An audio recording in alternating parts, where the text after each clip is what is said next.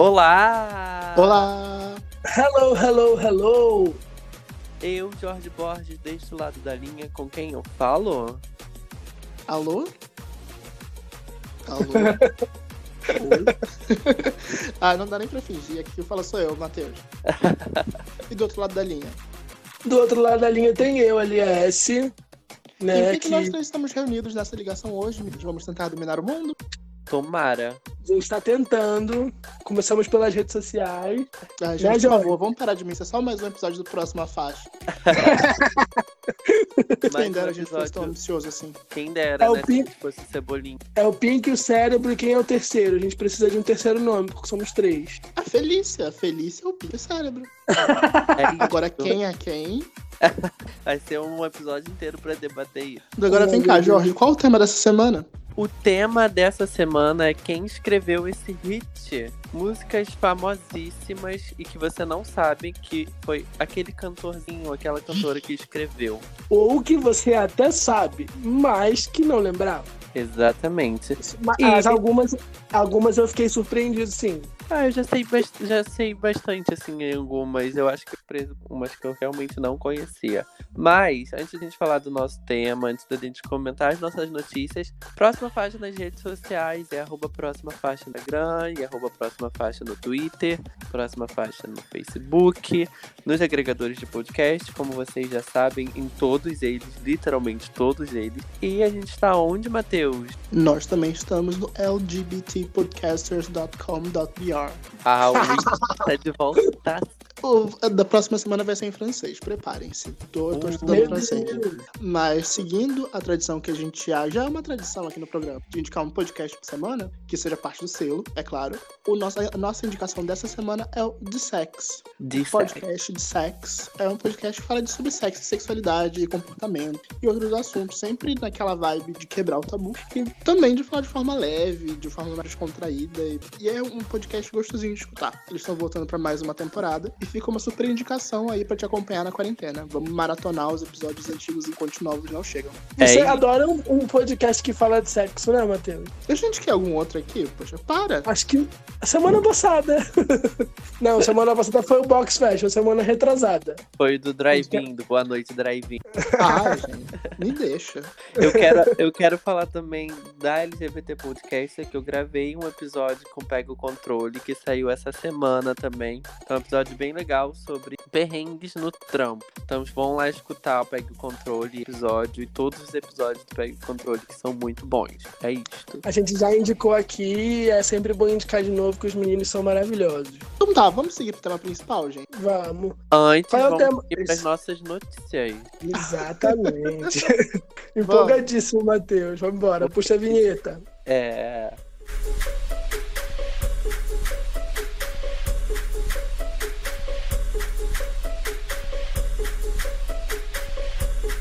O Matheus já deixou a deixa para vocês ir bem mais rápido do que realmente faz. isso. Então eu vou começar com o grande lançamento do EP de pagode da Ludmilla, que é Numanais, que é um projeto dela que conta com seis faixas, que incluem o single Te Amar Demais, que é composta pela Lud pra namorada dela. Ó. E ela também lançou o projeto no aniversário dela, que foi 5 anos. Ela acabou fazendo uma live no YouTube, é, que ela caiu cantando Manu Gavassi. Vocês viram? Ah, eu não queria comentar isso, mas desculpa, não, dá, não tem como não. Eu nem coloquei, eu nem coloquei essa parte no roteiro, porque eu sabia que alguém ia falar daquela queda, gente. Por que não falar da queda? Foi o momento mais icônico da live.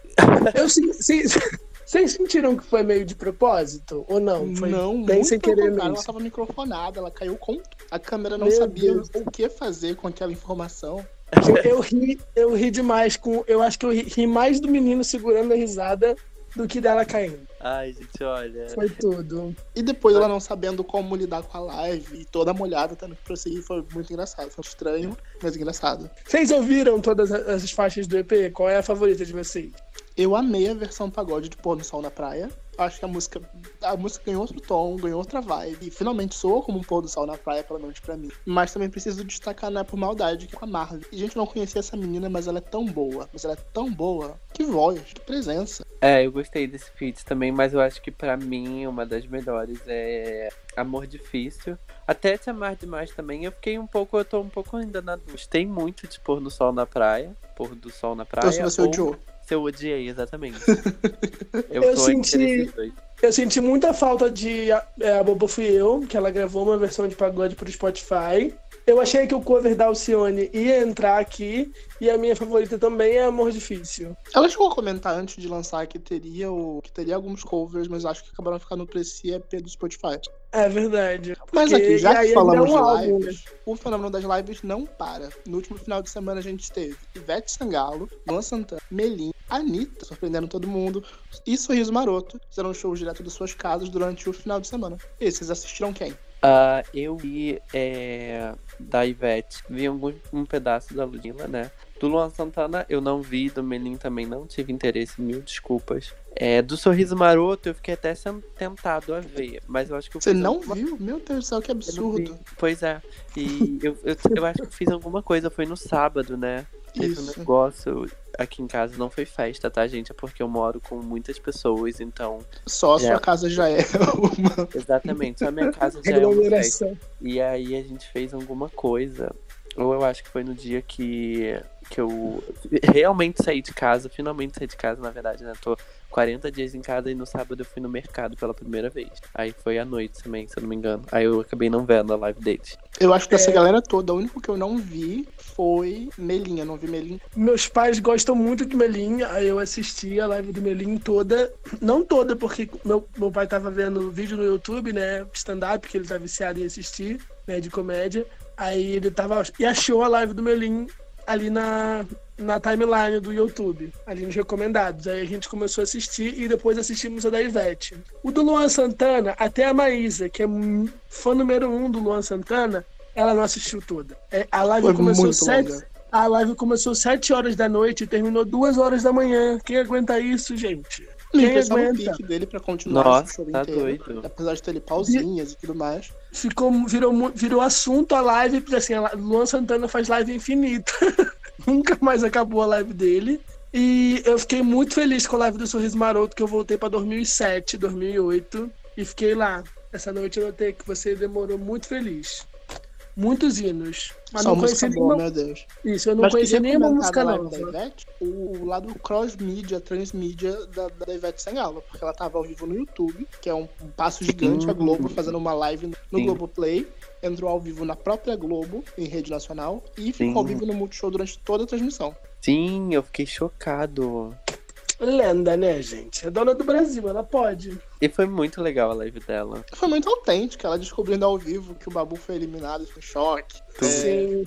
o, o Marcelo, o Marcelo brilhou muito, Marcelo, o filho dela é maravilhoso. É muito engraçado ele, cara. É. Falando de que a gente tá se empolgando aqui falando da Ivete, ela anunciou single novo, né?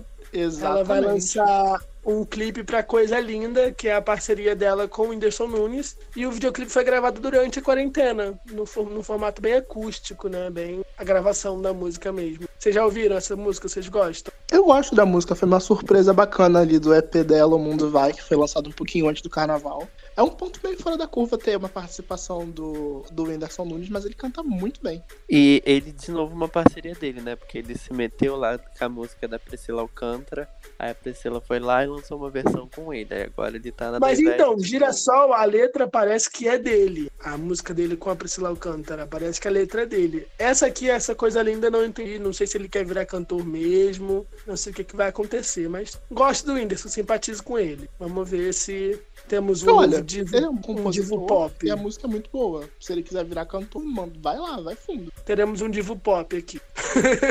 Manda a próxima aí, Jorge. É, vamos lá então. Falando de BBB, a Manu, nossa Manuzinha, ficou em terceiro lugar no reality show, que teve até uma Regina como grande vencedora. Por falar nisso, vocês escutem o nosso app sobre Manu Gavassi. E aí, menino? Eu queria dizer que eu amo como a gente tá considerando isso uma notícia, só pra poder, um, comentar sobre Big Brother no meio do programa. E dois, divulgar o nosso episódio sobre a Manu Gavassi. o nome disso é marketing. A case de marketing do próximo faixa tem que ser estudada, tá? Sim. Gente, ela falou que ela gravou todos os vídeos em 12 horas. Eu estou muito chocado. É isso que eu queria dizer pra gente. E quero saber como vão ser, como vai ser agora. Se assim como a Flyslane, que já tá se organizando para fazer uma live, se Manu Gavassi vai fazer uma live cantando as músicas dela, se É. o que vai ter depois disso, já que os shows da, da? Cute But Cycle Experience vão ser paralisados agora na pandemia. O que vamos ter de Manu Gavassi como cantora? Agora que ela tem uma gestão ainda maior. É, vamos esperar. Eu Eu- espero muitas coisas boas, de verdade. Sim, eu acho que ela vai fazer uma live. Espero essa live dela, até porque teria shows agora, agora muito em breve, né? Mas a, a- ela conversou com a Bruna Marquezine e a Bruna falou que ela já tá colhendo os frutos, tem muita coisa que vai acontecer. É, a- ela disse no BBB que queria se dedicar à carreira de cantora, mas ela quer fazer tudo, então vamos aguardar. Ah, a Globo já quer fech- fe- é, fechar contato com ela pra fazer a série da Garota Errada no Globoplay, então é isso. Ela vai ser a Sandy Júnior da, da próxima geração. Aquela série lá do Sandy Júnior que teve durante todos os anos de 2000, agora vai ser a Manu Gavassi. Mas E o mais incrível é fa... que ela vai ser a Sandy e o Júnior. Parabéns, Manu.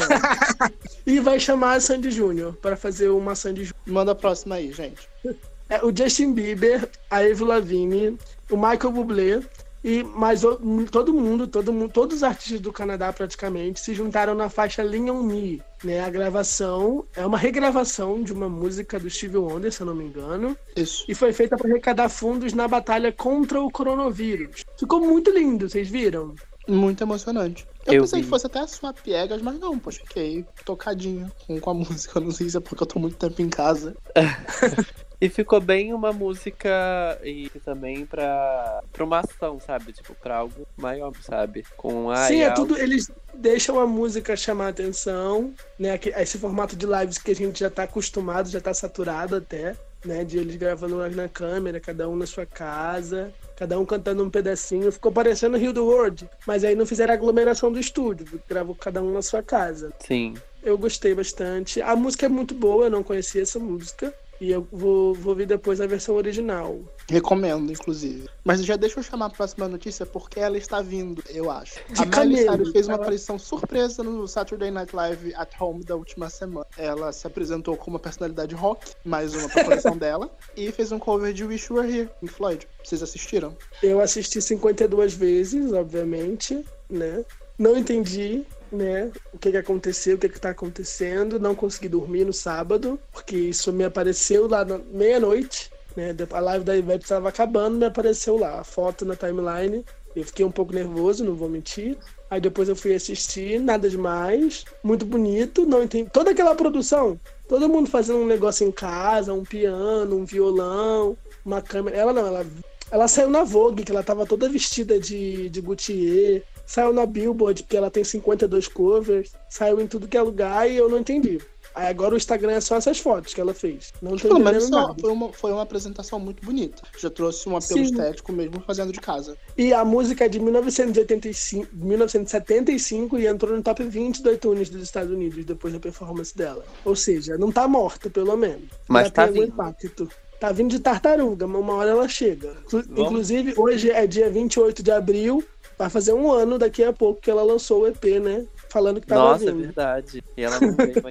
Ela tá vindo, gente. Ela tá vindo, com certeza. De tartaruga, de jumento, eu não sei, mas tá vindo. Uma hora ela chega. Mas vamos falar de premiação, gente. Porque o Kid Choices Award será transmitido no dia 2 de maio é, por live. Essa semana, essa semana agora, sábado, Sim, por conta da pandemia, né, que a gente está vivendo, por conta de toda essa quarentena, eles decidiram gravar virtualmente. Vai ter Ariana Grande, Shawn Mendes, Camila Cabello, todos esses com presença confirmadíssima no evento direto de casa. E a cerimônia vai ser apresentada por Victoria Justiça. Gente, como é que tá a expectativa para o primeiro prêmio ao por live?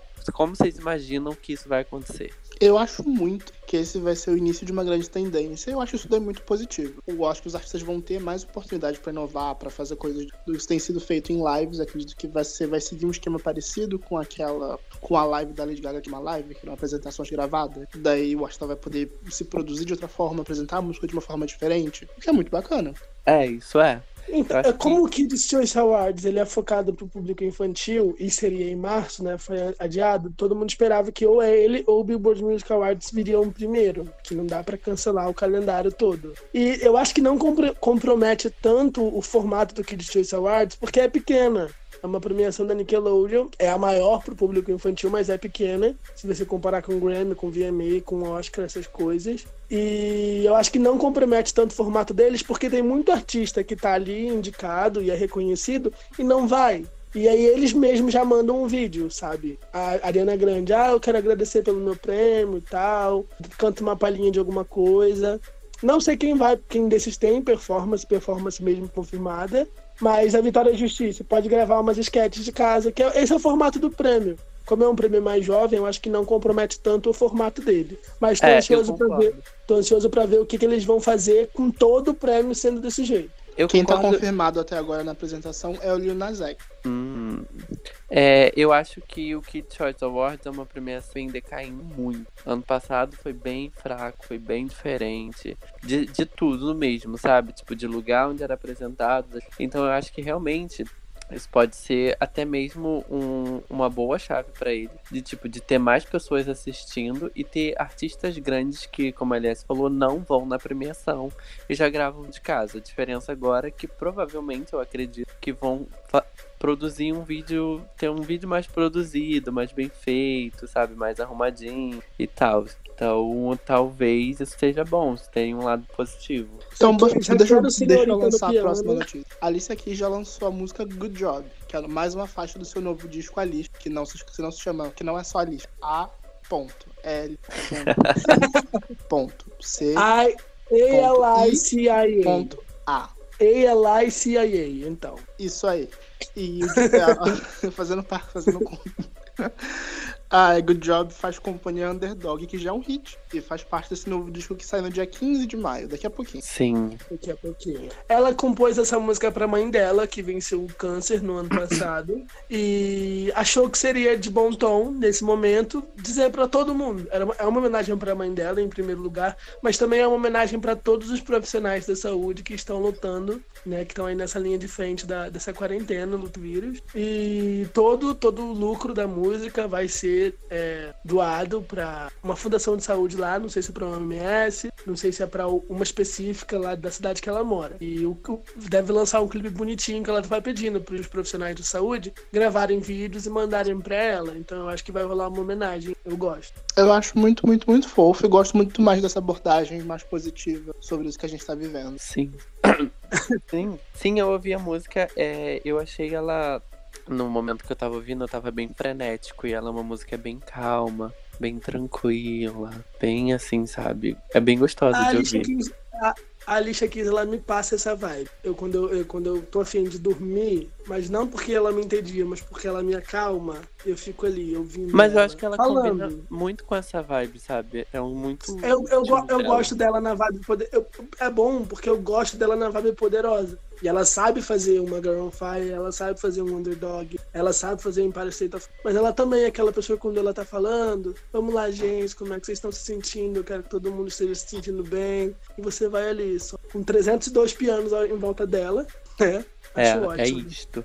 Próxima faixa. A Noah Cyrus está trabalhando muito nessa quarentena e diferente da Alicia Keys, que tá toda good vibes, ela vai lançar um EP, o fim de tudo, The End of Everything. O álbum vai ter oito músicas, incluindo as três que ela já lançou, July, I Got So High, I Saw- Saw Jesus e Lonely. Né? Também vai ser lançado no dia 15 de maio.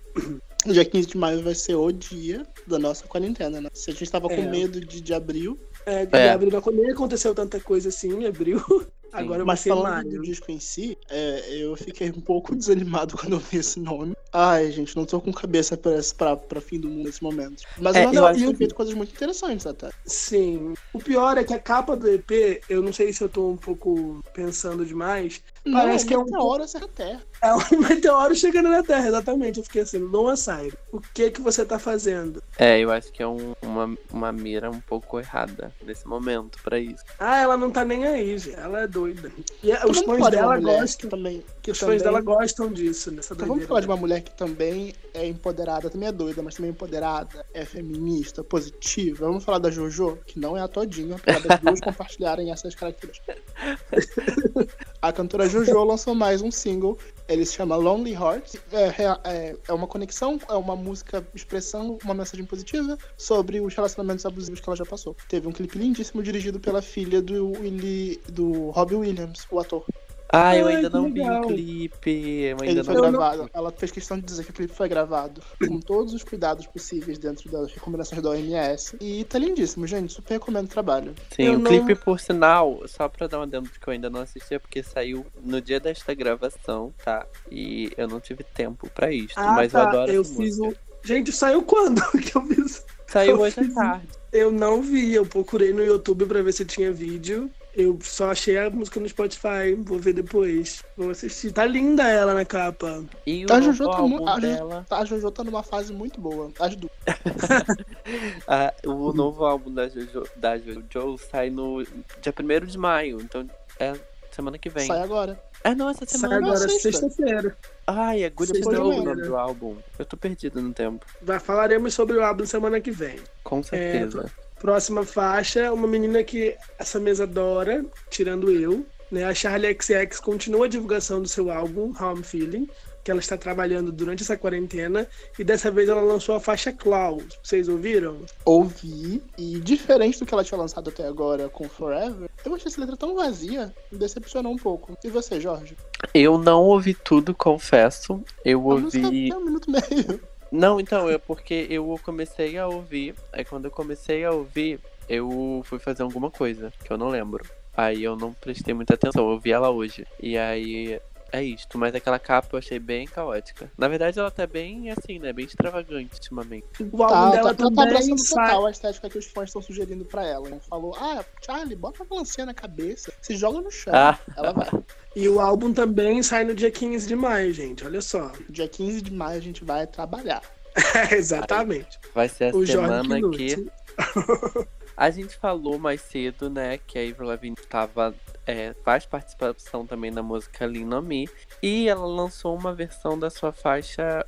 Eu não sei se o nome da faixa é We Are Warrior, Warriors mesmo ou só, ou só é Warriors, né? Que é a faixa do último álbum dela. Mas ela lançou We Are Warriors, que é uma regravação é, que tava no último álbum dela. E ela veio lançando essa música também, né? Batendo na tecla do contra a batalha do coronavírus. Os lucros da música vão ser doados para várias. Não sei se também se é para a OMS, para alguma ONG do Canadá, que ela vai doar os lucros dessa música. E o que, que vocês acharam, gente? Vocês- chegaram a ouvir? Eu ouvi sim, e eu, dela deu outro peso pra música. Tinha um, um tom mais dramático, mas aí ficou a, o drama, a trilha sonora de Game of Thrones. Eu Sim. só pensava nisso quando eu escutava. Não é uma Sim. música do coronavírus, é uma música do Game of Thrones. Quando saiu a Sim. capa, eu já pensei nisso. Ela, pra quem não, não acompanha, né, ela venceu uma batalha contra a doença de Lyme, que é uma doença comum, né, é rara, mas é comum lá no Canadá. O Justin Bieber que também é do Canadá e também tá tendo dificuldades com essa doença agora, né, por causa da- do clima de lá que é muito úmido. E Carrapato. aí, isso, os carrapatos se prolife- proliferam com mais facilidade, né? E essa música, We Are Warriors, é uma homenagem pra quem tá vencendo o coronavírus, pra quem também ficou doente, né? Porque ela conversou com algumas pessoas, alguns amigos, e ela se senti- sentiu muito próximo do, do a falta de ar, a dificuldade de respirar, a febre, a dor. Ela se sentiu assim. Eu senti isso, eu lutei contra isso, eu sou uma guerreira. E vocês estão lutando contra isso agora, então nós somos. Aí ela fez essa homenagem e os lucros da faixa vão ser usados na batalha contra o coronavírus. E eu achei muito legal, porque além da, da, da mudança no instrumental, ela fez umas mudanças na letra também, né? Pra ela abranger todo mundo. Eu gostei da compositora. Pá. Compositora. Próxima. É, eles estão de volta, o Evanescence. Eles prometeram um novo álbum para os fãs em 2020. Todo mundo achou que não ia sair, porque o álbum estava esperado para fevereiro. Mas eles surpreenderam os fãs e falaram que a pandemia não ia impedir ele. Né? O Wasted on You é o primeiro single do álbum The Bitter Truth, que deve chegar no segundo semestre desse ano, viram? É, é incrível notar que a voz da Emily não envelheceu um ano. Sim, isso é muito doido. Eu chorei. Assim, eu chorei. Eu voltei lá pra 2008. Eu acho que eu ouvi Bring Me to Life essa semana 52 vezes. My Immortal 32 e o Esse Daniel 27. Aliás, para de números mentir, você não voltou pra 2008, você voltou pra 2004, 2002. Isso é Isso, velho. por aí. Vamos assumir isso. Isso, e cara, muito bom. O clipe foi gravado na quarentena também, mas de um jeito completamente diferente. Né? Não dá essa impressão, parece que é, um- é bem clipe Sim, dele. acho que esse é a dessas parte últimas mais eras. interessante. E a música é tudo, a voz dela tá tudo. A música tá os muito novos boa. membros, os novos membros da banda são tudo. Eu tô muito apaixonado. Já que a gente tá no clima de rock, vamos continuar falando de rock? Claro. Vamos falar de Rolling Stones, então. Já que a gente tava falando de velharia, vamos falar de uma velharia mais velha. Depois de muito tempo sem lançamento, eles lançaram Li- Living in a Ghost, que é uma música, é uma música escrita pelo próprio Mick Jagger, que passa esse sentimento da que a gente tá tendo durante a pandemia. E aí, vocês ouviram? Vocês gostaram? Não eu ouvi, fiquei muito confesso. surpreso. Eu fiquei muito surpreso com essa faixa. Porque eu esperava todo mundo lançando música. Mas eles não lançam música há quanto tempo? Eu nem sei. Eu acho que é desde 2012 que eles lançaram aquele, aquele EP que tinha o macaco na capa. Mano, eu sei que é, é muito legal.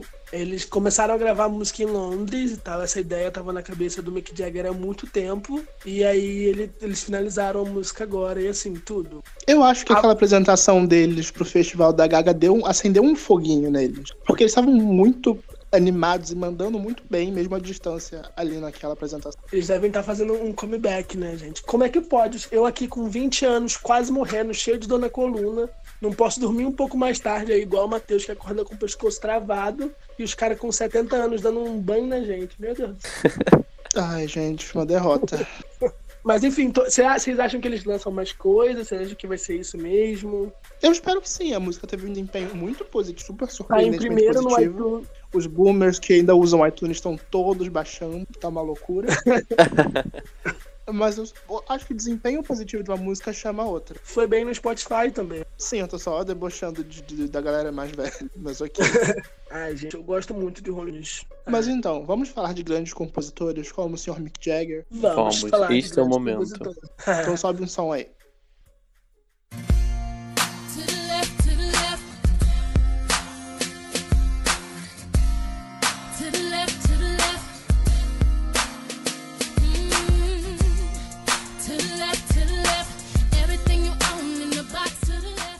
Uma das partes mais importantes da música é a letra, ainda mais na música pop. Uma letra chiclete, um bom refrão são o que pode definir o sucesso de uma música. Vocês concordam? Eu concordo. Sim, Infelizmente, muitos desses artistas não recebem o crédito pelo seu trabalho e a gente passa a vida acreditando que a música foi escrita por aquele cantor, pelaquela cantora, não se importando tanto com o trabalho do compositor mesmo, porque ele é essencial. Esse é um grande lance né, de- da, da, da relação entre intérprete e compositor. Porque o intérprete toma, mesmo que ele não tenha. Mesmo que ele não tenha passado por aquela emoção, a interpretação, o peso que ele põe na música, rouba a música pra ele. Então. Sim, Isso é eu gosto de. é, tem, ah, por exemplo, a Whitney Houston, que sempre foi intérprete, a Cássia Eller, que era intérprete. Elis falando Regina. disso. Isso. Mas a Elis Regina não tanto. O exemplo que eu quero dar é de, que- de gente que chamava atenção pro trabalho do compositor, sabe? A Whitney Houston. É, a Dolly Parton ficou com ranço dela por causa do que ela fez com Always Love You. Mas ela sempre falou que a música não era dela, que o trabalho, que a letra era da Dolly, que a Dolly era incrível e tal. E a Cássia Eller também. Chamava o Nando Reis, chamava o Cazuza, chamava todo mundo, sabe? E dava todo. Era intérprete, ela roubava a música de um jeito insuportável, mas todo mundo sabia que a música não era dela. Ah, Você fica até surpreso quando você já dando um spoiler, que quem, quem sabe ainda sou uma garotinha é do Cazuza ali. E ela isso. E você até estranha como é que ele vai escrever isso, mas são art- intérpretes que davam o valor. E eu não vejo tanto isso hoje em dia. Ah, a gente tem muito disso hoje em dia. Principalmente na música pop. A gente tem. Mas A Cia tá é, presa no cativeiro há anos, sendo chicoteada pela Beyoncé. Exatamente. E a Beyoncé nunca vi ela, sei lá, elogiando assim, falando que a música é dela. Não, se ela puder falar que a música. Eu escrevi, duas vírgulas, tá ótimo. Ela bota ali compositora. Mas Tem essa meu daí é nome. uma polêmica que vem vai a tempo sobre É. o, o- é o- esse time de compositores que é muito comum na música pop. O caso mais emblemático da Beyoncé, apesar- da gente debochar da Cia, que só escreveu uma musiquinha pra Beyoncé, coitada, o caso mais emblemático dela é o do Neo, com Irreplaceable. Sim. Era uma música escrita pelo próprio Neo e que a Beyoncé fez algumas alterações ali e se incluiu como compositora da música. Até pra poder adaptar Não, mas- a música com a cara da Beyoncé. assim, as adaptações são de gênero, tá? É isso. Na, Pode na ser outra colabora- coisa, podem ser pequenas mudancinhas, mas nada Na colaboração, na colaboração dela com a Ed Sheeran, ela também é creditada como compositora da música e ele canta I Found a Girl e ela canta I Found a Man, compositora. É isso. Eu acho que hoje em dia, principalmente realmente na música pop, rola muito isso. É, eu acho que é mais pra acreditar o artista, pra dar também uma. Tipo, ai, nossa, esse artista escreveu essa música. Mesmo que ele não tenha escrito, sabe? O nome dele Sim. tá ali, então é como se ele realmente tivesse participado daquele processo, dessa credibilidade, sabe? Como compositor. Que a gente sabe que muitos realmente não são. Muitos, muitos desses cantores pop que estão no áudio são mais intérpretes que realmente compositores. O que de forma E- alguma é uma coisa ruim, né? Temos É, né? grandes Mas, por exemplo- como a gente já comentou aqui antes. Sim, pensando em filmes da Disney, não animações, que animações têm compositores por trás. Mas High School Musical, Hannah Montana, Camp Rock, eles dão a entender no storyline do filme, da série, que são aqueles personagens ali que estão escrevendo a letra, sabe? E aí você esquece que existe um compositor que fez todo aquele trabalho. Bem complicado. É, mas eu acho que vem, entra, entra uma outra entra a história do texto filme, sabe? E aí é, e- é até comprado dessa maneira. Mas, por exemplo, no caso da, da Beyoncé que a gente falou, de não, não reconhecer. Eu vou usar a palavra reconhecer, de que, ai, olha, quem escreveu na verdade essa música foi a Cia. E tipo, não, quem escreveu essa música. Não que ela fala dessa maneira, sabe? Mas até porque ela não fala que sim, nem fala que não. Mas é, é meio que eu vejo que é assim soa. E, tipo, ai, tem o nome dela acreditado também. Então ela deve ter sentado lá e escrito. Não sei se ela Sim. realmente fez isso. Como tem é, intérprete que cantam as músicas realmente das outras pessoas e falam que aquela música é das outras pessoas. E eu acho que também tem muito do de um artista muito famoso é, fa- é, regravar uma música de outro artista muito famoso, como no caso do que o, do que o LS falou da Whitney Houston gravar a música do Dolly Parton. Então naquela época el- elas eram muito famosas, a música não sei se fez tanto sucesso com a Dolly Parton como fez com a Whitney Houston. Mas no- eu acredito que no nicho da Dolly Parton, que era o country, com certeza sim. Mas aí quando É você porque pega um ela artista... gravou. É porque ela gravou muitos anos depois da Dolly. Acho que a versão Sim. tem uns 10 A anos. versão da Dolly é dos anos 70. Sim. E Isso, e a aí, versão- o Always Love You é 95, 96. Isso. Mas é uma regravação, não entra no, no, no nosso quesito. Mas assim, a Whitney sempre dava os méritos da letra. Por outro lado, alguns desses artistas conseguem se destacar e inserir em sua própria carreira. No episódio de hoje, nós vamos conhecer melhor alguns cantores, compositores, mas de um jeito diferente, através do seu trabalho, que foi interpretado por outro artista. Então, vamos lá, galera. É, eu vou começar com o Brasil. Esse aqui foi. Não foi o primeiro que eu peguei, mas eu coloquei logo de cara porque eu não queria deixar ele passar. Que foi o que um dos que mais me surpreendeu. É o Rafael Portugal, ele chamou muita atenção agora no Big Brother, lá no Cat do BBB. E ele escreveu João de Barro, da Maria Gadu. Vocês sabiam disso? Hum, Ah, da, da Maria Gadu eu não sabia disso, eu não sabia mesmo. Então, a faixa é do Leandro Léo. O Leandro Léo canta no DVD da Maria Gadu. Ela é apaixonada pela música. E aí. é, mas quem escreveu a música foi o Rafael Portugal. E a música ficou famosa por estar no DVD dela e ela sempre canta na turnê. Tem até um- uma versão da música famosa também com o Renato Viana, que ele canta pra ela, em homenagem a ela, porque ela gosta da música. Tá no repertório dela. Mas tem muito né, dessa história de comediantes serem bom, bons compositores. sim. Tá aí o próprio Whindersson Nunes, né, fazendo isso agora. Ah, A gente, acabou- a gente literalmente acabou de comentar sobre isso, né? Sobre o Whindersson com.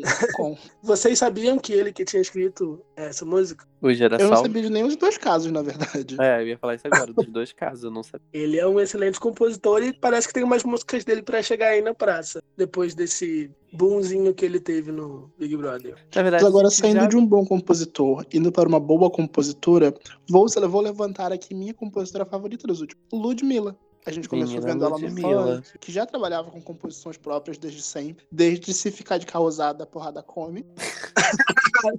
Amo. Mas ela se destacou muito nos últimos anos com, os- com- com as composições dela. Como Cai de Boca, que foi um super sucesso na, na, na boca da MC Rebeca. Tivemos Vai Amor, na, na voz da Amazônia, que acabou, sendo, que acabou sendo, sendo até adotada pela própria Ludmilla. E também Favela Porque Chegou. a Também tivemos Favela Chegou. E é, Onda Diferente com a Anitta. Então, as músicas dela, ela é uma excelente compositora. As músicas dela, eu não, que ela interpreta, eu não coloquei, que eu acho que não é tanto que a gente quer falar. Né? Eu coloquei que, tipo assim, Cai de Boca é uma música que revelou a MC Rebeca e foi escrita pela Ludmilla. E eu acho que tem uma música do da Pablo, mas aí é feita da Ludmilla, por isso que eu não coloquei no roteiro. Que foi a Ludmilla que escreveu, que é Vai Embora. A letra Sim. todinha da Ludmilla. Pulando na Pipoca, que é um single das duas, né? Da Ivete e da Ludmilla. Também a letra da Ludmilla. Só que assim, vocês sabiam que é a Ludmilla que escreveu o Cai de Boca? Não. Eu já sabia. Foi quando a MC Rebeca apareceu, ela comentava muito que a música tinha sido um presente da Ludmilla e tudo mais. Sim, eu sei porque eu entrevistei a MC Rebeca. Mas eu, quando ela me falou, eu fiquei sério. Ela falou, eu achava que era um time de compositoras, né? Porque ao som do 150, que é uma das músicas mais famosas da Rebeca, teve 302 compositores diferentes. E Cai de Boca não. A Ludmilla escreveu, a gravadora não deixou ela lançar. E ela ma- mandou pra MC Rebeca. Sabe uma composição da Ludmilla que eu amo? Qual? Chacoalha, da Gretchen. A Ludmilla compôs pra Gretchen. Meu Que Deus do céu, Meu Deus. chocado. Chocadíssimo.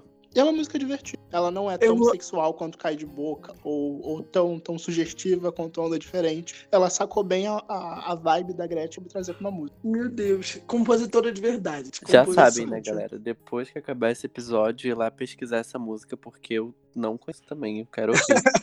Pelo amor As de Deus. noites, est- as noites estão cada vez melhores. Compositora de verdade. Vamos falar É, de lendas música- agora. Uma música que me, me surpreendeu. A Lenda, do Sandy Júnior, foi composta Sim. por Ricardo Fegali e Nando, do Roupa Nova. Mas, Eu fiquei por que muito- vocês ficaram surpresos? Eu, eu não fiquei surpreso, porque eu não, não- eu achei que fosse versão deles. Aí depois eu fui ouvir, não, eles compôs, escreveram pro Sandy Júnior, e depois o Sandy Júnior gravou, eles gravaram também. Eu fiquei, meu Deus. É, Acho na verdade, não me ícone. surpreende, porque basicamente todas as músicas do início da carreira de Sandy Júnior foram compostas por outras pessoas e outros compositores. Então, Gente, metade do Brasil foi composto pelo Roupa Nova entre 90 e 80 e 85. Meu Deus. Mas a música pra mim era tão a cara deles, sabe? A Sandy tem esse estilo até hoje, né, nas letras dela. Só fiquei surpreso. Próxima, próximas faixas. o Nando Reis é um grande compositor, a gente falou aqui, né? Citou a Cassélia, citou ele. E ele é um dos maiores compositores da música brasileira. Ele compôs sutilmente do Skank, Onde Você Mora, do Cidade Negra e Segundo Sol, da Cássia L. Vocês fazem noção do poder Só desse hit. homem. Apenas hit. Gente, Fora as onde você, dele. onde, onde você mora me surpreendeu muito. Porque o Tony Garrido roubou a música pra ele. E o Tony Garrido é um excelente compositor. Acho que ele sentou do lado assim do Tony Garrido, viu a- a- uma música dele e falou: vou fazer igual. Aí deu pra ele. Mas eu acho as Ninguém- composições do Nando Reis tão características.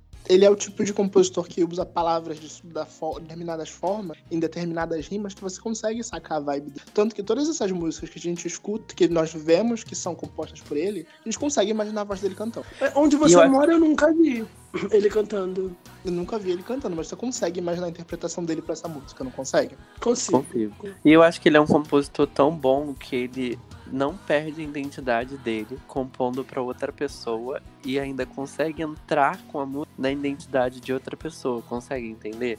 Ele escreve uma música pra outra pessoa na identidade, pra uma outra pessoa na identidade dessa pessoa, né? Como é que essa pessoa faz as suas músicas, mas ele não perde a identidade dele na música. Ele não, não, não é tipo assim, Sim, eu nossa, acho não que parece que foi ele que escreveu. eu acho que quem tem muito isso também é a Cia. Você vai cantar a minha música, mas todo mundo vai saber que ela é minha. Não funciona sempre, mas existe uma linha ali, sabe? De músicas que você identifica. Isso é verdade. E todo e o álbum que ela lançou, o This Is Acting, eram de faixa que foram é, descartadas por vários artistas. E, pelo menos eu, quando eu ouvi algumas músicas, eu falava, eu ficava tipo, nossa, realmente essa música aqui ficaria na voz da Adele. Todas as pessoas que regravaram música, você escuta as músicas pensando, nossa, realmente, essa música aqui ficaria muito na voz de não sei Muito quem, na voz de Da lá. Shakira, sim. É, Tá. o- Esse teaser acting mostra isso, né, que você tava falando agora. E eu acho que o Nando Reis já fez isso com gravações dele, com músicas que outros artistas gravaram. Ou seja, gênio. Mas agora, ainda É, para uma outra agora- grande compositora que a, gente tem, que a gente tem aqui nesse Brasil, Inglaterra, nesse país Inglaterra, que é a Jessie J. A Jessie compôs Party in USA pra Miley Cyrus. Ninguém diz isso. Porque foge bastante Ninguém. do tipo de composição da, da Jessie, do tipo de música que a Jessie grava. Sim, e ninguém sabia até a Jessie surgir, né, na música. É verdade. Sim. Então, eu que sou Smiler, eu sabia porque a Miley odeia essa música. Ela odeia Party Ela in odeia. USA, o maior hit dela. Ela não gosta de Party in USA, nunca gostou. é, não esperava o sucesso da música. A gravadora queria que ela queria lançar uma linha de roupas, porque ela já estava fazendo muita coisa. É, Party in the USA surgiu durante a gravação de Hannah Montana no filme, durante a gravação do- da terceira temporada da série e com ela estudando o roteiro do Nicholas Sparks. Ela estava focada ali na carreira de atriz. Ela gravou o álbum de Hannah Montana no filme, ela gravou o álbum da terceira temporada e a gravadora queria um single pra divulgar a linha de roupas. Então ela pegou qualquer coisa. Ela falou, gente, uma música que seja animada e tal. A Jessie J mandou um papel que tava no chão do quarto da Cyrus. Ela, "Ai, vou gravar esse troço aqui, me dá aquilo. Deixa eu pegar Então, o celular, gravou, um- gravou um áudio ali no zap, já não é, a Hollywood isso, Records. A Hollywood Records era muito próxima do Dr. Luke. O Dr. Luke tinha essa música que ele achava animadinha, mas ela era britânica. Como é que uma britana vai, vai cantar uma música tão patriota? Não ia funcionar. Não é que a música era ruim. Fizeram a Jessie acreditar que a música não era um hit, mas só não ia funcionar com ela. E aí deram a música pra Miley. E aí quebrou o estigma de, de rádio, né? Das meninas da Disney. Só que eu não, não, não digo que é, é a interpretação da Miley. Eu já digo que é as modificações que eles fizeram na letra. Porque ela não Sim. falava do Tennessee. Ela não falava. A Jessie J não falava do Tennessee na versão original. Eles adaptaram a música pra caber na Miley. E aí ninguém diz que é a Jessie J que escreveu. Mas incrível. Ela escreveu outras coisas também. Eu acho que ela escreveu pro Little Mix. Mas nada que tenha sido um hit tão grande. Não, não. Acho que essa é a maior composição dela da carreira. Mas a gente já falou da Cia aqui antes, se vocês me permitem falar da Cia jovem. Pra mim, ela é a Cia jovem, que é a Julia Michaels. A Julia Michael. A Julia Michaels, ela com Sorry, ela compôs Lose You to Love Me e Revival pra Selena Gomez. Ela chegou a compor até pra Britney pro último disco dela, o Glory. A Julia Michael escreve pra muitas pessoas. Muitas pessoas. Eu achei muito engraçado ela escrever Sorry pro Justin Bieber e Lose It to Love Me pra Selena Gomez. Ela deve pegar a pipoca e ficar assistindo as brigas deles assim, ó. Hum, esse dá uma música. Você acha que ela sim? Porque ela, tá, ela, ela deve perguntar, vai pagar? Vai pagar quando? Ela. Ela escreveu Boyfriend também, que é o último single da Selena Gomez, o atual single Ela tem dela, uma né? parceria muito forte com a Selena Gomez, desde o Revival. Sim. É, eu ia falar isso. Ela assina muitas músicas da Selena. Elas até cantam igual. Acho que a Sele- de- não sei se vocês perceberam, se vocês podem falar isso pra mim. Depois de Issues, que é o grande sucesso da Julia Michaels até hoje, eu senti que a Selena Gomez meio que. Não sei se é porque a Julia Michaels é assim, mas a Selena Gomez cantava de um jeito, depois que ela começou a trabalhar com a Julia Michaels, ela deu uma roubada na- no jeito de interpretar da Julia Michaels. Que é aquela- essa coisa mais sussurrada, essa coisa mais. Aquela voz cansada. Isso, mais pausada. Porque a Selena Gomez não cantava assim. Ela cantava When you're ready, come and get it. Na, na, na, na. Agora ela canta I wanna play. E eu sinto que... eu sinto que ela roubou isso da Julia Michaels. Sabem quem é uma grande compositora também? Quem? Menina Quem? Katy Perry. Mamãe Katy Perry. Katy Perry escreveu I Do Not Hook Up, da Kelly Clarkson. Black Widow, da Iggy Azalea. Vocês sabiam disso? I, I Do Not Hook Up, eu fiquei muito surpreso. Mas Black Widow, acho que todos os portais falaram, né? E a Igazalha ficou muito puta, inclusive. A Katy Perry não chegou a compor. Ela não compôs Pretty Girls da Britney? Eu preciso consultar essa informação. Não sei, eu sei que ela compôs uma música da Selena Gomez, é do álbum When the Sun Goes Down, só tô conferindo qual é a faixa. Eu acho que That's More Like It, That's More Like It da Selena Gomez é da Katy Perry também. Sim. E tem bem É, a cara de compô- Katy Perry. Ela compôs o Breakout da Miley. O primeiro álbum da Miley. Verdade, ela compôs Breakout da Miley Cyrus. A faixa título do, do álbum da Miley é da, da Katy Perry e The Driveway também. A Miley pegou o refrão e reescreveu a letra para se identificar, né? Mas incrível. Quem, quem não conhece, Pesquisa Miley Cyrus e Katy Perry. Quem sonha com esse feat igual a mim, vocês podem pesquisar que tem uma versão editada dos fãs lá. Entendeu? Ah, só uma correção. É, Pretty Girls da Britney não foi escrita pela, pela Kate, escrita pela Perry do Little Mix. Sério? Tira! Eu Agora eu fiquei disso. surpreso. É Perry Edwards, né? Não tô louco. Gente, eu tô chocado. Quem Nossa, compôs esse hit? Perry Edwards. Eu, não eu nem ia saber. Nunca que eu ia saber. Falando É. em Perry, Perry, eu só lembrei aqui agora que vou falar também dessa cantora que é a Megan Trainor, que é uma compositoríssima. Ela tem uma música pro Little Mix, que é a FU, se eu não me engano. E ela escreveu alguns hits pro Fifth Harmony também, que o hit Slade Hammer do Fifth Harmony também é da Megan Trainor. Então a gente já vê aí uma compositora de girl, girl band. Ela escreveu ah, Megan Trainor, Mama. assim como a Cia, ela já tinha uma carreira como compositora pra gravadoras antes. Então tem várias músicas que tem um dedinho da Megan Trainor por aí. Sim. E, inclusive, ó, curiosidade, All About the Best foi composta para Adele. Vocês imaginam a? Adele cantando isso? Não. Dizem que no 20, 21, 25, no 25, né? Ela queria dar uma agitada, queria fazer um negócio diferente, um negócio mais animado. Só que a demo de All About the Best ficou tão boa na voz da Megan Trainor e a gravadora dela tava tão falida que eles não iam vender a música. Que aí lançou o title e foi um mega sucesso na época. E deu no que deu. E não- a- o álbum da Adele, se eu não me engano, saiu um ano depois, dois anos depois, porque ela tava trabalhando também. Mas eu não sei, vocês ima- não, eu não consigo imaginar a Adele cantando. É, eu também não. Eu Gente, sabe o que eu tô me imagino dando mais. conta? A música Hum. pop americana é toda escrita pelos britânicos. A Jessie J, a Perry Edwards. A gente acabou de falar da, da Megan Trainor. Megan Trainor não é americana, ela não é britânica, né? Mas o próximo nome da nossa lista também é o Ed Sheeran. Sim, que escreveu muitas faixas pro One Direction. Sim, Ele eu é o sexto maior One. Direction. Sim. Ele não faz o pré-requisito, que é ser bonito. Então não é. Coitado, meu Deus. Jesus amado.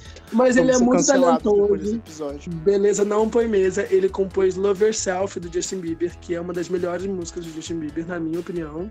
E Little Things, que foi um hit do One Direct, tá por ele. Maravilhosa. Tem. É, Vocês vocês acham que, o diferente do, sei lá, da Cia, vocês conseguem imaginar ele cantando essas músicas? Não tem a cara dele, né? Ah, eu consigo sim. Pode falar a verdade? Música de violãozinho. É, exatamente. Ainda mais Little Things. Ah, nossa, demais. Sim. A Love Yourself também, eu consigo imaginar dele sentado, sentar ali em um banquinho de troço. Eu não sei, acho que é por causa do storyline do Justin Bieber, principalmente. Love. Ah. Aí eu não Pode consigo ser. imaginar. Ele também escreveu Everything Has Changed junto com a Taylor, mas ele já é um feat. É, é uma Sim. parceria do Imagina os dois sentados, né? deve ter es- escrevido 25 músicas em dois minutos. Ai, com E- certeza. Outra britânica, me corrigem se ela é britânica, Bibi Rexa. Não, a Bibi Eu acho que ela já ela é é europeu, mas ela não é. isso. Tá, entendi. Então ela é da Europa. é mas aí outra europeia, outra europeia compondo para os Estados Unidos, que ela é uma, né, das donas do tipo The Monster. Ela escreveu, eu acredito que ela tem tipo, mais a parte que é da Rihanna e o refrão, né? Sim. E- Não, é tudo, tudo. Tem a versão Monster in my, é, Behind my, Monster Under My Bed. Tem uma, a versão dela, dela dessa música no YouTube. Tem toda uma outra letra, toda uma outra vibe. E aí ouviram isso e pegaram esse refrão e deram pra Rihanna. Só, pra, só uma correção, nós estamos completamente loucos. A Bibi Rex é americana. Ah, então esquece que eu falei, é isso. Não, Ninguém ela ouviu. é filha de eslovênios, se eu não me engano. Ela falou isso Mas no nasceu no Brooklyn, em Nova York. É, olha, olha só, eslovênios, albaneses. Os pais dela são de Debar, fica ali na Macedônia. Ai, Não, mas ela nasceu nos Estados Unidos, ela é americana.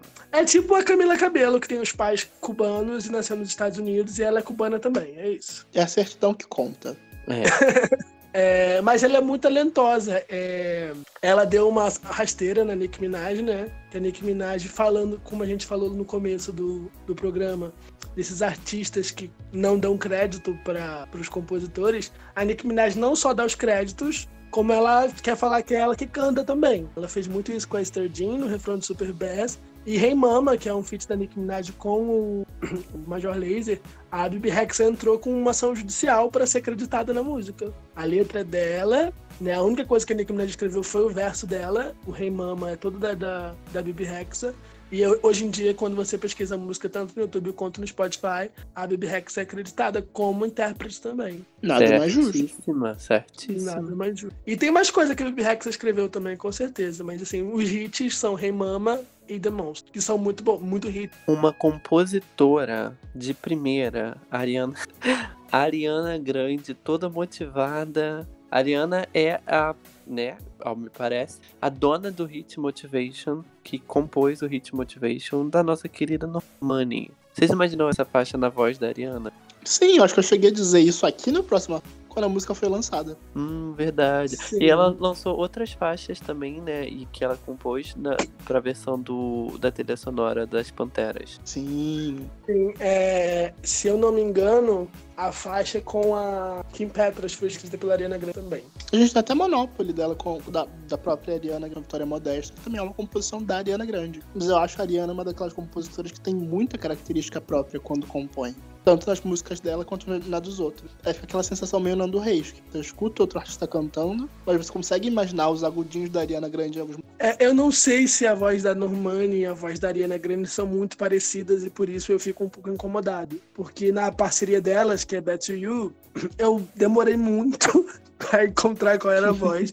e eu sinto muito falta de um videoclipe, porque até hoje eu não tenho certeza. Eu acho que é a Ariana Grande que começa, mas eu posso ser surpreendido. E aí. em Motivation, eu sinto, eu tenho essa impressão muito forte. A demo, os vocais de apoio, são da Ariana Grande. Pode ser Normani, mas elas alcançam mesma- as mesmas notas. Tem um vocal muito parecido. E eu fico muito assustado. Fico muito assustado. Fico. Aí eu acho que Motivation passa mais essa impressão. A gente assemelha logo a Ariana Grande porque você escuta a voz da Ariana Grande na música, além da letra ser dela. Faz sentido. O Bruno Mars também, né? Falando de outro compositor, ele é um grande compositor. Ele Como é que a gente escreveu- pode deixar ele de fora? Meu Deus. a gente, ele escreveu Never Close Your Eyes, do Adam Lambert, que é o segundo single do Trespassing. E essa música eu consigo imaginar o Bruno Mars cantando, mas All I Ask ele deu pra Adele porque ele não alcança as notas.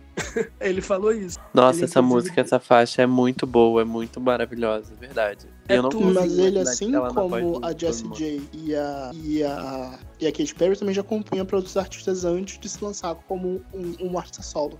Sim, mas ele corria atrás, né? Fazer as coisas acontecerem pra ele. Ele já caçava Até- umas brechinhas, sim. Sim. Até que, até que ele viu um rapper e botou os vocais lá em Just The Way You Are 10 anos atrás. Ele faz 10 anos de esse Ai, ano. a gente tá muito velho. Eu estou. parece que Meu ontem. Deus. E aí foi direto pro topo da Billboard, todo mundo queria saber quem era Bruno Mars. E aí já- já compôs muita coisa, né? Tinha umas 10 faixas, mas os hits, assim, foram Never Close Your Eyes, que nem é um hit tão... E All I Ask. That. É, Vocês sentem falta de algum compositor aqui? Ai, você tá sendo queridinha, Taylor Swift. Pra quem ela compôs, além dela mesma. Rihanna, This Is What You Came For. Ah, verdade. Grande Meu- sucesso. Grande sucesso do Calvin Harris. Caramba. Calvin Harris, exatamente. A música da treta, a música da discórdia. Que ela compôs, aquele tem o unho dela, que ela fez um nome falso, depois foi lá, não, a música é minha, sim. Vou cantar ela também, fez algumas performances com essa música. E aí, depois disso, ela começou umas. É, dar, né? Vou falar dar, que é uma palavra interessante, assim. Dar as músicas dela para outras pessoas. E aí, mais no, no Caltrin, ela divulgou umas duas músicas que eram descarte do Red, que tem Baby, que o Little Big Town gravou e ganhou Grammys por composição. E é uma das músicas mais ouvidas do Big Little, é, Little Big Town. E tem uma outra também que ela lançou com Sugarland. Não, pera, confundi. A Sugarland é Baby. Que ela. Que é um feat deles também, ela aparece rapidinho. E a com Little Big Town é Better Man. É a faixa Better Man que ganhou Grammys e tudo e tal por composições. E tem umas outras assim que ela foi no country, sabe? Ah, grava isso aqui. E ultimamente ela tem feito muito isso. Eu gosto, acho isso bem legal. É, me situa na treta do, do Calvin Harris com ela. Eu lembro que eu, numa entrevista ela foi questionada se eles iam trabalhar juntos e ela falou muito tranquilamente que não queria misturar as coisas. Aí, Sim. em várias entrevistas depois disso, o Calvin Harris comentou a mesma coisa. Eles já estavam trabalhando juntos, This Is What Came For. mas ele meio que desprezava ela, que não ia trabalhar junto, que não ia misturar as coisas, que não precisava disso, pipipipapá. E foi isso que deixou a Taylor puta e foi por isso que a Taylor falou que a música era dela. Isso aconteceu de verdade ou é treta de mídia? Ai, pra falar a verdade, eu nem lembro. Mas eu lembro que realmente aconteceu esse negócio de, ah, eu não vou trabalhar, eu não vou trabalhar. E aí, é, eles lançaram a música, né? Só que aí ela lançou a música com pseudo que não, não era nada a ver com o nome dela. E aí ficaram. Eu acho que viu mais o rumor porque ficaram tipo, nossa, mas quem é essa pessoa? Que nome é esse? Que nome diferente? Que língua é essa? E aí surgiu mais as, investigações. E aí isso aconteceu, esse período dessa investigação e descobrirem quem era o compositor, é no período, se eu não me engano, que eles estavam terminando, que eles tinham terminado, entendeu? Mas ele- eles não E é- terminaram por conta disso, então. Eu acredito que não. Porque eles lançaram as músicas juntos. Pode, pode ser que sim, porque eles lançaram a música enquanto eles ainda estavam juntos. E aí a música fez sucesso e tal. Depois de um tempo, eles se separaram. E aí começaram os rumores mais fortes de que ela realmente era compositora. E aí ela foi lá e falou: Não, é, realmente a música é minha. Eu compus, vou acreditar com o meu nome agora, vou cantar, e é isso. E, mas, eu- eu- sinceramente, eu não sei, porque eu já não tava muito ligado mais nessas tretas da vida da Taylor. E tava acontecendo muitas coisas também naquele período. E. Mas foi basicamente. Essa treta é muito interessante. o Matheus não poderia estar mais interessado. Não, mas treta de composição, gente, é muito. É muito da hora. Eu acho muito da hora. Treta. Eu também. Então você, amiga dona de casa que tá nos ouvindo enquanto cozinha a janta pro seu marido, é, se você conhece alguma treta de composição, conta pra Nossa, gente nos comentários, no isso. comentário. Que machista é isso, gente? Ele é fã da Taylor, o, o, o. Aquelas. Ele foi doutrinado lá, ali em The Man, tá? Você não pode falar isso. Mas a gente não pode ter uma dona de casa fazendo, uma- fazendo uma janta pro marido? Não mais. Não, nosso aquelas. público é LGBT, nós estamos do LGBT Podcasters. É o passivo fazendo a janta pro ativo. Aí pode. Oh, meu Deus. Oh, meu Deus, Mas é isso, enfim, gente. Deixa suas sugestões. Quem que a gente deixou de fora, fala aqui fora. E suas composições favoritas também. Então nos vemos É na isso, semana gente. que vem? Nos vemos Nos na, vemos na semana, semana que que vem. vem. Tchau. Tchau, Tchau. gente. Na.